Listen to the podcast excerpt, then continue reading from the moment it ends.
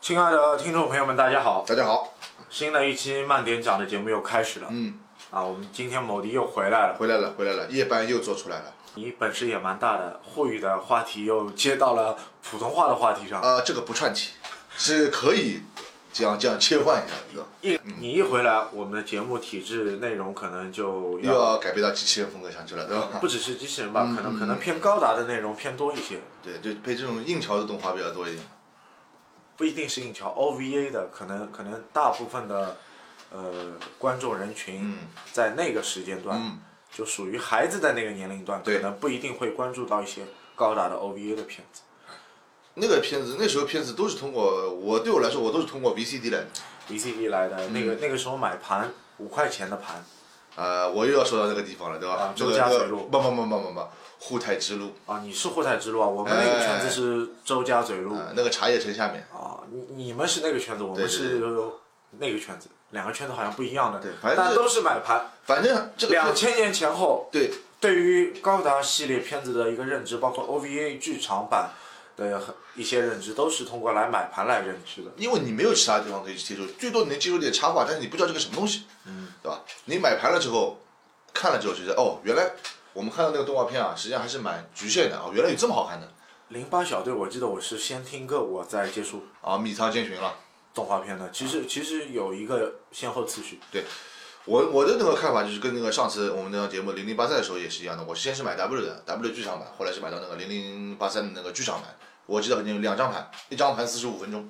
对吧？然后再是买到零零八零，零零八零一共三张盘，每张盘是两集，因为二十五分钟左右一集嘛，两集正好四十五分钟不到一点嘛，然后一共是六集嘛，那三张盘差不多呀。外面还给你印了很多这个对吧封面什么的，我就是我们高达的系列内容的节目，我们零八小队做过了，零零八三也做过零零了，八三做过了高啊，达起源也做过了，先做过了，零零八零我们还没有给涉及到啊，今涉及天到就补完它，对吧？啊、今天其实我们就是想把零零八零的呃口袋战争的一个后续内容给大家去做一个分享，也谈谈自己对这部片子的一个感受和认知吧。对，因为首先从我的观点上来说啊，零零八三这个叫口袋中的战争，我对这个东西理解的意义，它是一，首先它第一点是一个局部战争，第二个呢，我理解这个意思，题目的意思，我是理解成孩子们眼中的战争本来就是 War in the Pocket。啊，War in Pocket 嘛，反正我是觉得它是孩，我认为它的主角方并不是，就是说克里斯啊，或者是那个开扎古 FD 的那个巴尔尼，我的。感觉是阿鲁是一个真正把我从一步步带进去的一个一个角色的一个点，我并没有关注了其他两就是两位这个的发展小孩是我们整部 OVA 的一个串联接触点。对，它就是一个引入到一个引出，整个状态的一个时间轴线上面都有阿鲁这个人，而且啊也非常清晰的，编剧实际上也是蛮有蛮有他的那个就是就是说这个手段的嘛，将一个小孩做一个串引点，联系了整个一个故事的从头到底，而且并且说明了这个小孩从一个和学校里面喜欢战争，到他认识到战争的残酷，再到他结识的短暂这些朋友，一个个这个就是说离他而去，或者是战争中牺牲了也好啊，呃，出走了去做那个测试机师也好，啊让他感觉到实际上战争不是一个游戏，不是一个 game，它是一个真真实真真实实存在的一个残酷的一个一个就是说就是说是人与人之间的一个作物出来的一种那种就是反响印象。因为因为战争的残酷，可能在他的这个年龄段，他这个年龄段通道大概是十岁嘛，说在啊，是他小学嘛，呃然后他整体的一个描述，可能 他在学习上面不是特别用功，在就是游戏 TV game 上他用心思了。他 TV game 上有一个展现的就是他射击游戏嗯射击游戏，射击游戏他玩了好像失败了，嗯然后第二次重新玩这个游戏的时候，他坏人一个都不不去击杀，全部把击杀所有把所有的就是扣分项，嗯，就是好的建筑啊，好的人全啊，部拿 满了，全部打满了。 就是说，这个孩子其实也是一个叛逆式的。性格有叛逆、有有叛偏逆有有叛逆偏执的地方。对对对对，整个故事没有出现过他爸爸，他爸爸出现了，后来对他前部整个片子出现情整个情况下，你对他爸爸的印象是很很淡的。他他爸爸开场有开场有开场有画面，然后到第六集的时候，他爸爸也来了，嗯，他爸爸回来了嘛。因为他爸爸和他妈妈是因为那个工作距离的关系，然后是分居了，啊，然后后来他爸爸回来了，爸爸实际上也是一名港口工作人员，这个没办法。啊但是他妈妈其实挺艰辛的，挺艰辛这的么一个人带孩子嘛。啊，一个人带孩子又要去管他的学习啊，管他各方面的东西。嗯，你整个片子你自己感觉这整个切入点你是怎么一个想的这个问题？呃，我觉得我的切入点可能和你不一样，因为我是从巴尼的角度来嗯看，因为巴尼本身是参加了之前的战斗，之前的战斗他是侥幸没有阵亡，呃，关键没有他是阵被自己人的子弹击落了。啊，没呃，塞浦路斯这个小队嗯，缺少一名成员，因为之前有一个南极的突袭战，呃他他原来的一个小队成员 Andy， ，Andy 阵亡了 Andy Andy，所以差一个人的位置，然后把你来补这个位置。哎，哥们，你认为巴尔尼为什么这个队长会选择巴尔尼这个人制作这是队友？呃，一个是觉得可能可以去历练他，第二个觉得就是我们也招不到更好的人。那就是说，也就是从我的角度来说，实际上塞浦路斯这支小队啊，team 啊，实际上是被抛弃掉的。其实可以说是被抛弃的，因为本身塞浦路斯的那个呃总领指挥，嗯呃休坦纳哈迪先生，嗯，就是德军配置的那个先生，啊，那位是啊，他的贯穿理念，包括他自己的本身的一个介绍和内容，嗯他本身就是一个雇佣军，所以这支部队的性质其实也告诉了我们，并不是一个传统的军队体制的一个小队，嗯是一个非传统的小队，呃，里面的米歇尔、啊，米歇尔、加西亚加西亚、都是不一样的类安型的迪人。啊，反正他们是，这我的给我的感觉，他这支小队登啊场只有四个人，其实，在小说的过程当中还有第五个人，有有第五第五个个人其实是亚洲人，呃就是哎，呃，队长是德国人，德国人对，呃，副队副队就是米夏，米夏尔米夏是俄罗俄斯罗人，斯人，俄罗斯人加西亚是呃欧洲人委委内瑞拉印第安血统的人，啊，就是美洲那边的人。美洲人，然后那个还有小说里面的黄呃，黄黄是是亚洲人洲人，然后安迪是欧洲人，安迪是美国人，他原来是欧洲人啊，美国人，美国人安迪是美国人，啊等于这五个人结合了我们五大洲。啊，也就是以当时时候日本动画片一定要有的，就像我圣斗士一样的有吴小强，他也是不同国家组成功的那样一个，呃，他这个格局其实就告诉我们，其实这个小队的多元构成，对，多元构成来自于不同的地方，每个人的观念观点是不同的。然后我们在这个多元民族文化下，嗯居然还能成为一个战斗团体。而且他们每个人的那个性格都是迥异的，爱好也是不一样的。我觉得他们是，呃，吃喝叉叉的哈，呃，这个吃喝都已经到位了。这个吃喝嫖赌，我觉得也很正常，因为为什么？因为人声色犬马都会有对呀、加西亚色胚，啊。这加西亚研究 Playboy 的东西，然后然花花后公子的，米夏是研究喝酒的东西，买酒和烟，老大是研究烟，老大是老家老大是爱抽烟，爱抽烟，然后爱抽戒烟戒烟了，戒烟了。他然后他后面每次因为他戒烟从一个转折点就是我们就说第一次任务失败了之后，呃，安迪死了之后，他这个烟从来就没点上去过，他只是这在做一个样式是只是一种怀念吧。他觉得，因为他觉得他自己队伍这种队伍往往什么少一个人，可能就不可能再有补充，然后少一个人就就少少一份力量，或者说是他们之间的感情啊，实际上这种实际上我说这种五大洋的结合起来，这种人实际上在作战任务当中配合会更紧密，友情会更好。死掉一个，可能对对队长来说，他的心理压力会更大一点，他会有时候会就是说我们说是，以他那个整个就是放不下来了，或者说是卡住了之类的，对，嗯对，这个话题可能也跑得有点远，但是我、我为什么会说用巴尼去贯穿整个全剧的一个理解在哪里？嗯因为巴尼是年纪很轻，他是整支小队里面最小的一个年年纪，嗯他只有十八岁，鼓掌，对。然后他对于战争的概念和认知其实是模糊的，嗯，然后他在战争的就是操作上面，包括作战经验上面是确实是缺失的，确实，他是通过在殖民卫星上的这个潜伏工作，嗯，后续的一点点的工作当中积累了自己的经验，也是体现了自己的一个新新的那个人设就人设构架。实际上也是个这个这个这个这个你说这个说法，我觉得对巴尼来说，我觉得理解的非常也是透彻的，但是最终还是个悲悲剧人物。这个这个要牵涉到全剧贯穿的一句话，嗯，就是从我们 NT 技师的嘴里所说出来的，那他他说了一句话，就是其实没有是非对错，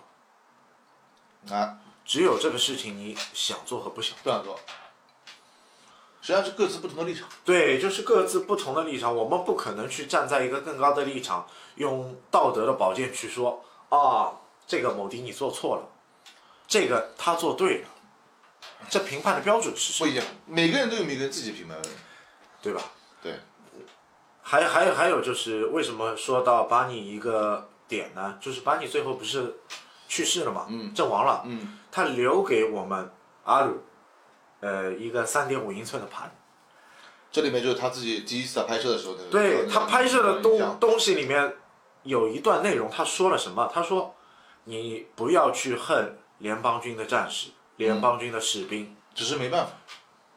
是没有办法的，因为战争就是这样。”对，其实也是告诉我们，战争对于基层的人来说，啊，是没得选择的。他没有是非黑白，你只是一个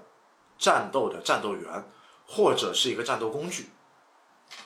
并不是一个可以去主导战争力量的人。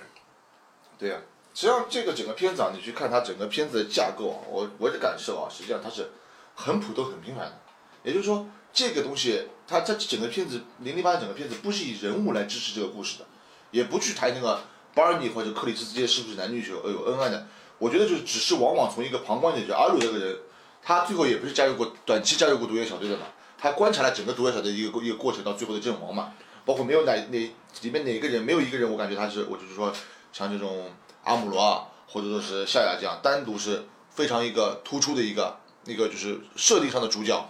或者什么样的一个形式让我觉得非常爱他，但是这些人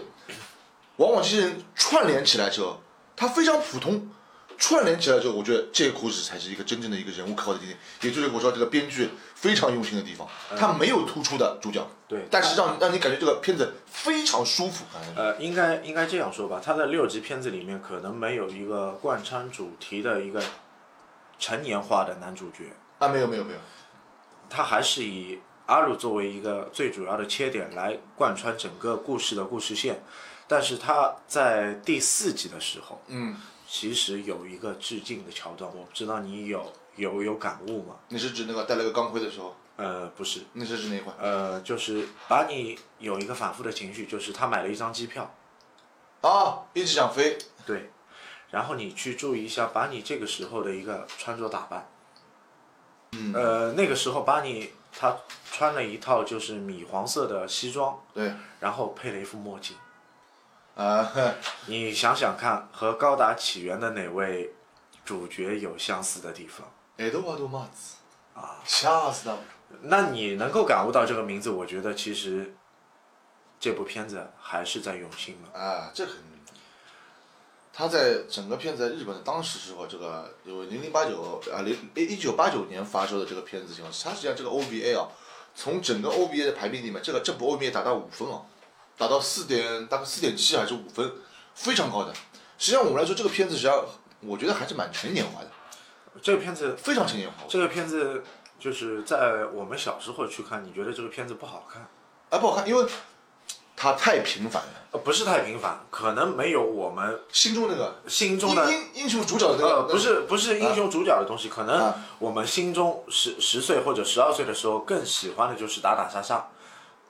更喜欢的就像阿吕一样，喜欢去玩那些游戏当中的打打杀杀。然后呢希望接触的动画片也是能有直观的是非，对。能有直观的正邪。他不是这一块东西呢，在第一、第二集的时候，把巴巴那那把阿鲁和他的同学不是说得很清楚的嘛，他非常理解的，一个是你说的游戏点，这是一点；第二，他们课前课后一直讨论什么问题啊？呃，各个军军节，你弄个联邦军给我看看，弄我弄个急用军给你看看，我要看到你的军节牌，对吧？还有就是什么，能不能摸到一把枪？我要摸摸枪，哎、我想去直面的去看看一下这个战争是什么样子的，对吧？他就是情绪化的那个第一部分，他实际上就是在一种玩儿，他把一个战争作为了一个像我们那个年代一样，哎，这就是应该去看看打打杀杀，它就是应该挺好玩的一个东西，我觉得它就是好玩的。这一部分是他们充斥的，就是表现了我们小时候的一模一样的一个对对战争的一个理解。所以我刚刚也说了，就是说我在十十岁的时候，可能我 去买高达模型，或者是买圣斗士的玩具，我觉得我打打杀杀的东西特别好玩，不会去感知什么战争的反思。啊对啊包括我们现在上了年纪了来做这个节目，就就来聊的东西可能就是，哎，战争那么残酷，我反映核心的东西是什么？哎，这这个反差是不一样的。对他就是通过平民的一个小孩子把这个观点慢慢带出来，这就是他，这就是阿鲁在我们看到片子第一、第二集时候，他成长过程的第一段。第二段，他在有什么？他在看到现象，巴尔尼这些人出现了，塞浦路斯小队出现了，对吧？包括他的那个邻居克里斯，也就是我们 NT 的那个测试驾驶员也出现了。他整个故事里面多了这么多人，而且跟他们之间都发生了一些那个，就是我们说是情感啊也好，那个友谊也好，对他们就是更深入的了解对方。然后在这个情况下，这个样情况下，他觉得这个生活状态已经非常好的情况下，突然被战争所打破，导致了他所有的人一个个从他眼，从他从他这个这个时候，我们说是从眼就是自己的一个视角观念上一个一个消失掉，他才发现了战争这个东西是一个不应该，是个残酷，才会到最后，我们记到第六集的时候，毕业典礼的时候。呃，老师在上面说毕业典礼，他们下面现在一些朋友还在说，哎，这个战争怎么样怎么样。这个时候，在校长说了最后一句话的时候，他哭了，他哭了，就他哭了。就他哭了。为什么旁边人安慰他的时候，还跟他说没事的，我以后再给你一个什么，我们我们再给你个其他东西啊，让你感觉一下，哎，我的说的这个东西，他实际上已经根本听不见他们的话了，他已经深深的感觉到整个战争的残酷，因他已为经从一个小孩子变成了一个，对他，他其实还有还有一段剧情，可能某地没有，嗯你说是说到这个点啊，就就因为学校是因为呃 King p o p 和 NTE 的激战，然后被摧毁掉了，呃，学校那块对对吧？对，这个是没错的。对，因为 NTE 后来和和巴尼的机器又产生了呃一扎下克维夫斯基第二次激战对，一共有两次，啊，这这个又是一段过程。嗯，呃，这个过程当中，巴尼自身也是有变化的。嗯，就是在 King p o p 和 NTE 激战之后，把你的其他队友全阵亡了。全阵亡了。他是在他是在米歇那个那个是米歇尔对吧米？夏米夏，米歇尔在在驾驶这个 k i m 版突击的时候，实际上他其他小队在在在底下以人肉体进行突击的时候就已经全部阵亡了，最后阵亡的是队长嘛？队长嘛，因为当时已经重伤了，已队长这个时候给他说过一句话，你记得吗？对我们 NTE 摧毁掉了嘛，第一，这个是第一条，第二条，你说的谎太假了。啊，也就是队长这个时候什么事？实际上队长实际上是给他一个感觉，就是实际上是把你说这句话的原因就是希望队长安详的离去。哎，像你去不要，但是队长不说，要带着任何情绪，哎但但是队长说队长能够，你算了吧， 龙哥。对队长能够感觉到，小区队过来吹牛逼嘛，啊，就虽然嘛，应该这样说，算了，嗯我知道的，实际上你是想让我舒服点，但是我也是清楚的，这个事情不可能的。你看 NT 都炸了，你把那个那个那个，呃 k i m 凡手都断了，你你还跟我谈这个事情，我又不知道，我是个老兵。实际上那个时候有几次在他们在做那个在在在对那个就是说这个 k i m 法进行改造，或者说在准备期间，实际上塞浦路小队的队长，他想让他走了，嗯，你走吧，这件事情怎么样怎么样怎么样，就就就你就不要去参加这个，没有意思。我觉得这个诱导作战已经是基本上不太会成功了。但是他们那个时候的信念想的东西还是什么？还是按照原来那个少将讲的，就是我们只是要弄弄夺取 NT，或者是摧毁 NT，这个这个任务在走的。实际上那个中校才是整个事件的一个引发者。中校想注入那个毒气，实际上因为这东西说了一个是毒气，还有还有一些我们说是网上一些我们自己的这个漫友啊，他说这个是放核弹，实际上是毒气。被联邦军捕获了，但是这个情报最终是巴尔尼知道的。这个这个就要串联到后期的一对个对剧对情当中，包括是零八小队对，我零八小队里面有这段剧情，对对对对对吧？他实际上是释放毒气，但是最后这个中校被整个船舰船是被截获之后，就是枪毙掉了，死了嘛。但他们下面人不知道，但巴尔尼后面从那个另外情人得知了这个消息，他最后为什么要和 NT 苏死一波，并不是为了所谓的这件这件任务是不是能够成功，而是他想完成整个小队的最后心愿。一个是整个小队最后的心愿，还有就是我刚刚之前说了一个，就是女主贯穿的一句话，你想做什么事就把它做做完做完，嗯啊并不是要说是黑非白，对啊。其实也是贯穿了这个精神。啊，这 这个 N 七和那个扎古 F 一的决斗成为了我们就是 UC 整个历史上的一一段佳话嘛。第一台扎古消掉了 高达，消掉高达其其这个侧侧重是有一个根本的，就是它消掉只不过是消掉了高达的头，但是最终是驾驶员阵亡了，你自身的呃扎古扎古扎古的这台机器也是爆炸了，啊，这这个是惨状是没有办法修复这的，个没办法修复但是 NT 坏了个头，还是可以修复的。但是 NT 是这样的，NT 实际上从那个后期 MSV 的资料里面来说，NT 在这期这期结束了之后，为什么 NT 没有去修复？阿姆罗被软禁了。我们对你 New Type 要进行控制，你不可以上场。万一你倒钩了，我们联邦军就惨了。他是软禁他了，一直知道我们说的后期的那个 C 嘎他们系列，他私底下加入了卡拉巴组织，那个时候他一直是万年上位嘛，他是被软禁的。软禁之后，吉斯部队的番号就撤掉，也就不需要这个第第四部机器给阿姆罗进行口袋战争这部片子里面是没有一个呃 NT 超能力的一个体系，没有没有，我所以说我前面不说了，每个人都是非常普通的，但是往往每个人非常普通的情况下，才是引入我们现在我们这个年纪才看这个时候才会才会有眼泪掉下来。实际上我们看到了他故故事背后真正编剧手上给你的一个准确答案，两千年之前的所有的 OVA 的片子都是有意义的，没有超能力，没有常识的，都是普通的。没没有新人类能力的对。就像你前面我们说的这个印象比较深刻的几个场景，像我说那个米歇尔他的那个惨死，最后他被打死了之后，米为什歇么米歇尔的惨死和巴尼的惨死其实惨状其实是相近的。相近的？米夏是被就是 NT 一的火神炮，对，手部的火神炮，安迪是机枪，连发击射，但是你整个画面上你，你看到了一点东西了吧？所有吉翁金他关于这个小队里面所有死亡的人，因为是非常惨的，这个肯定的，他没有出现过人物的死亡镜头，但是他总是把他们的自己原演原先身上的有的一些爱好啊，给你放出来。就比如说米歇尔在机枪扫射的时候，扫死了之后，他那个酒壶在晃，他他有一个就是一个个性设定的东一西，个一个从物给你去带到这个人的一个以物代人的一个设定方式。这个是以物代人，对还还还有一个点可能你没有仔细观察到，你想，就是呃，把你在开扎扎古这台机器拿热能斧进行进攻的时候，他是削掉了 NT 一的头一一只手臂，呃，什么上装上侧装甲手也削掉一个，啊？对，手手掌也削掉他一个这。样升上去的，哎连削上去了，然后，呃，NT 一的这个驾驶员，他的手臂也受伤，因为有那个撞击很多那个散的零件，对，似乎这个动作是同步的，就是感同身受的打的这个位置是一样的。对，它是然后 NT 一连射机枪，嗯做了一个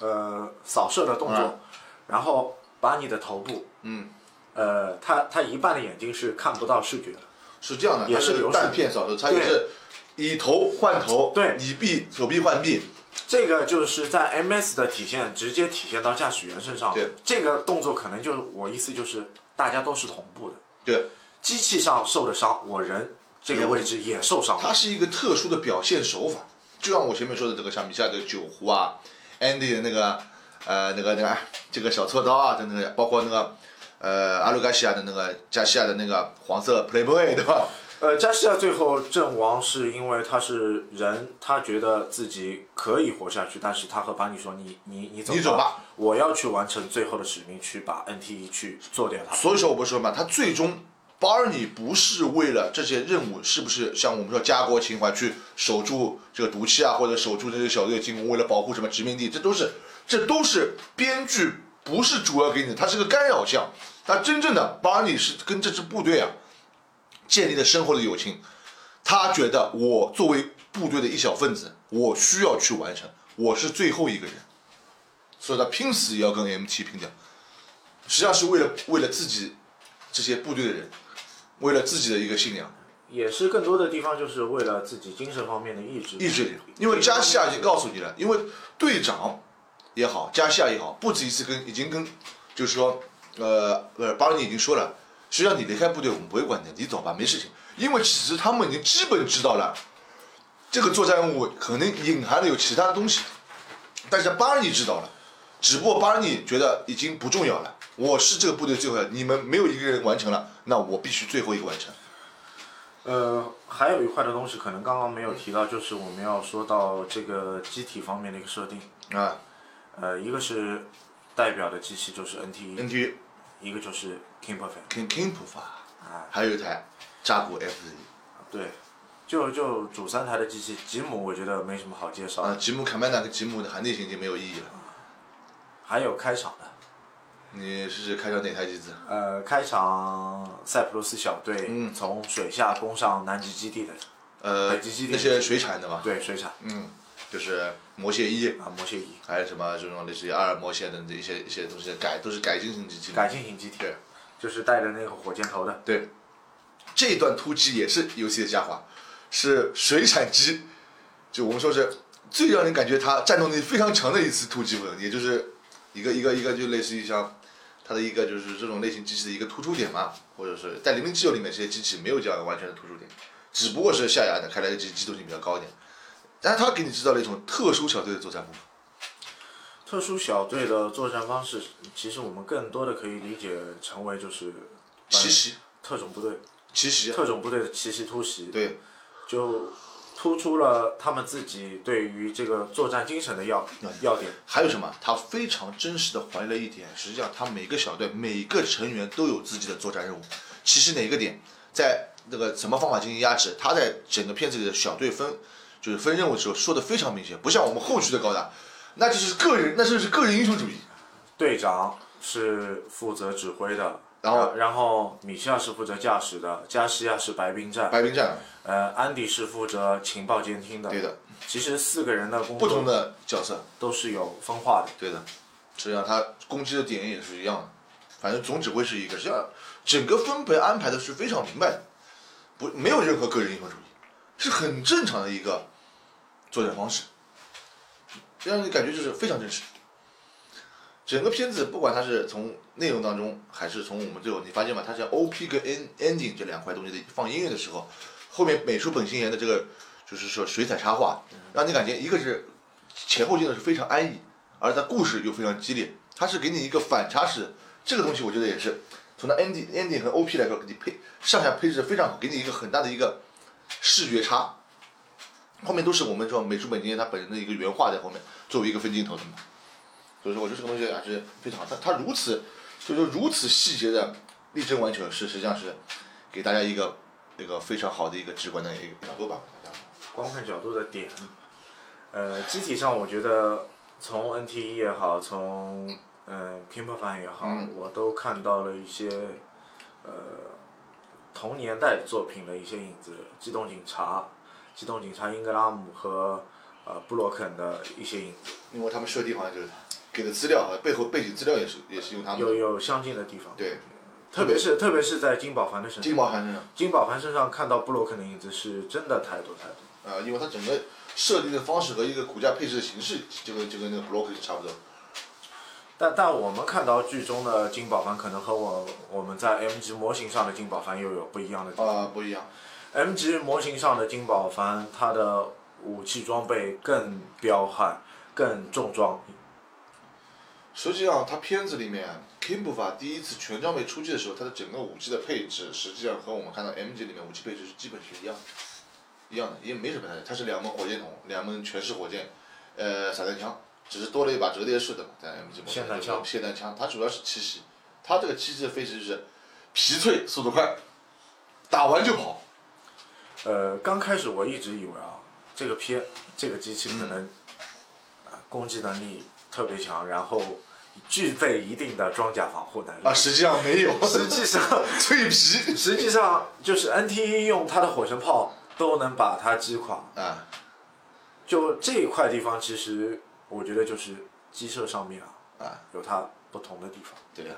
还有一点从 MS 上面来，就是放弃了装甲防护，哎呃来提高求速度自身的速度。这块地方似乎让我想到了日本在二战时期啊的零式战斗机，呃，那个某部队的吧，呃，零式啊战斗机，零式战斗机降低了自身的装重甲量啊装装甲防护，是用了。提高机动性。对，提高机动性，在某一个阶段下，它的速度是相当快的。但是后期的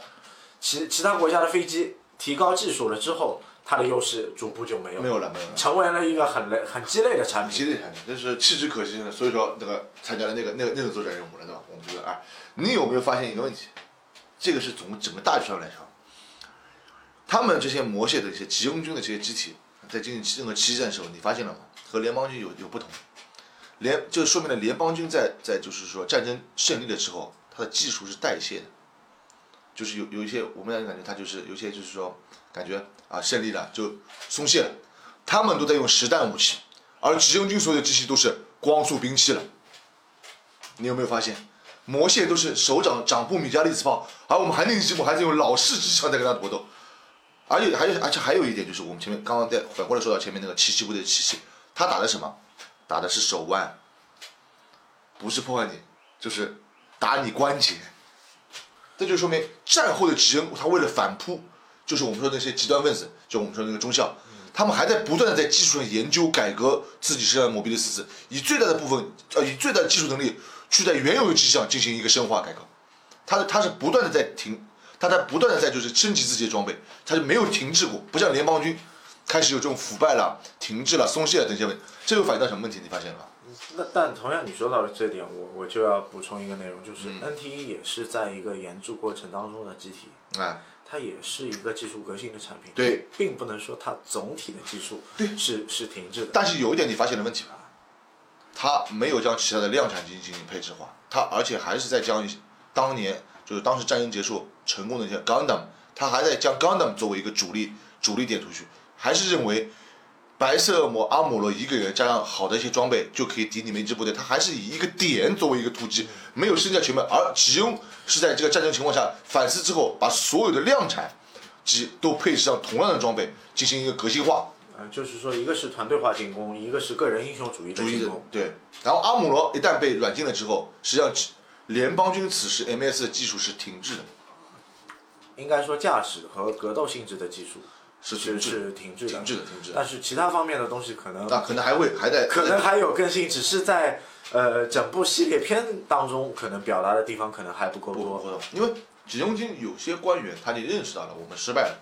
我们该回去的回去，不要去多搞事情了。但有些极端分子还是要搞事情，就是说他们内部也给你两个不同的一个一个直观点，一些人就像叫亡国主义，一种人叫什么看清大局了，他们少将就是，但是所谓的保保皇派，也就是保守保守派保守派还有就激进派。啊，激进派，对吧呃当然，当然也有忽左忽右的内容了。对，激进派无所谓，他们对他们来说，在其中就有激进派，只要我达成达成目标，你们这些部队都可以牺牲的，无所谓，只要我把毒毒气投进去。还好，最后最后失败了，对吧？这个内容就特别贯穿了一点，嗯不论是零零八零也好，零零八三也好，零零八 MS 小队嗯也好好哎，这三部片子里面都有这些极端分子，必须有极端分子，哎，都有极端分子，就那么巧， 就呃，零八小队的萨哈林大哥，萨哈林大哥、萨哈林大哥，萨哈林少将，对，萨哈林大哥，对吧？哎然后我们零零八三里面的，啊，某中校？对吧 某中也也是这个，也是极端分子，对对吧亡国之心不死，对，所所以我们大概念的一些基基层战斗员永远就是一个牺牲品，就你就是一个兵，说白了，在他们眼中，你只是一个工具，你你就是一把斧子，啊，该砍哪里就砍哪里，你要不要砍我就行，对吧？啊，联邦军那个时候也就是胜利了之后，一直到到到那个就是我们叫零零八三，就是说我们其中再次进攻，他才想起来我们要建立起什么什么部队，对吧？要进行镇压，对吧？地毯斯就出现了。实际上，他前面那段时间都是荒废的，就是说我们说是啊、假和平状态，伪和平状态对，或者是奇怪战争，啊大家保持了一种特别的关系，快心啊，对，然后所以说可能会有一些小股战争，零零八零口袋小战，局域战对争，对对，零零八零口袋战争的就是个局域的，这个就是很小很小，连战役其实都不算算不上，只能算只能说是武装冲突。初中的零零八三就是个小规模战争，但是它得到的效果并不是小规模的，它让联邦军知道了提提一个提醒，哎，又一颗东西下来了，澳大利亚又毁一次，对吧零零八三在宇宙当中的战斗其实还是很宏大的，啊，但是在联邦的历史记录上，他认为这是一次恐怖主义袭击， 局部战争，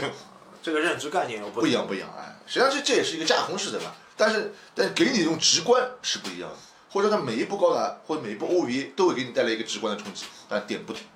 这就这就是当时时候以手绘形式加上分镜头形式给你的一种不一样的冲击感，不管是画面还是你觉得那个时候的画面，它是手画的，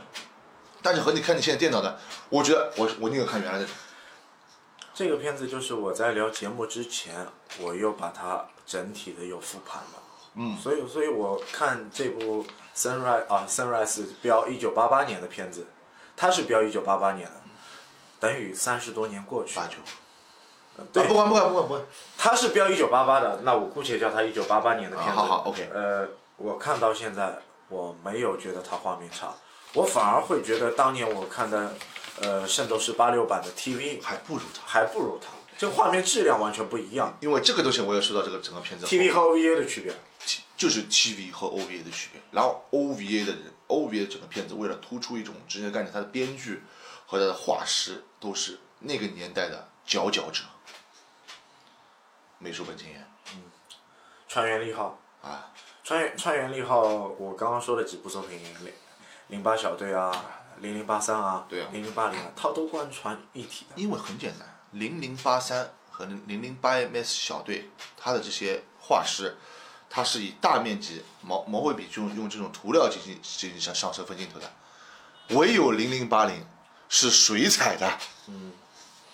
这就是给你不同的感觉，这就是编剧和这个美术本身的画师啊，将他的意境完全以这种形式，因为水彩给你带来这种一种感觉，就是很放松，嗯，很放松、很轻盈的感觉，让你体现到整个战争的重量。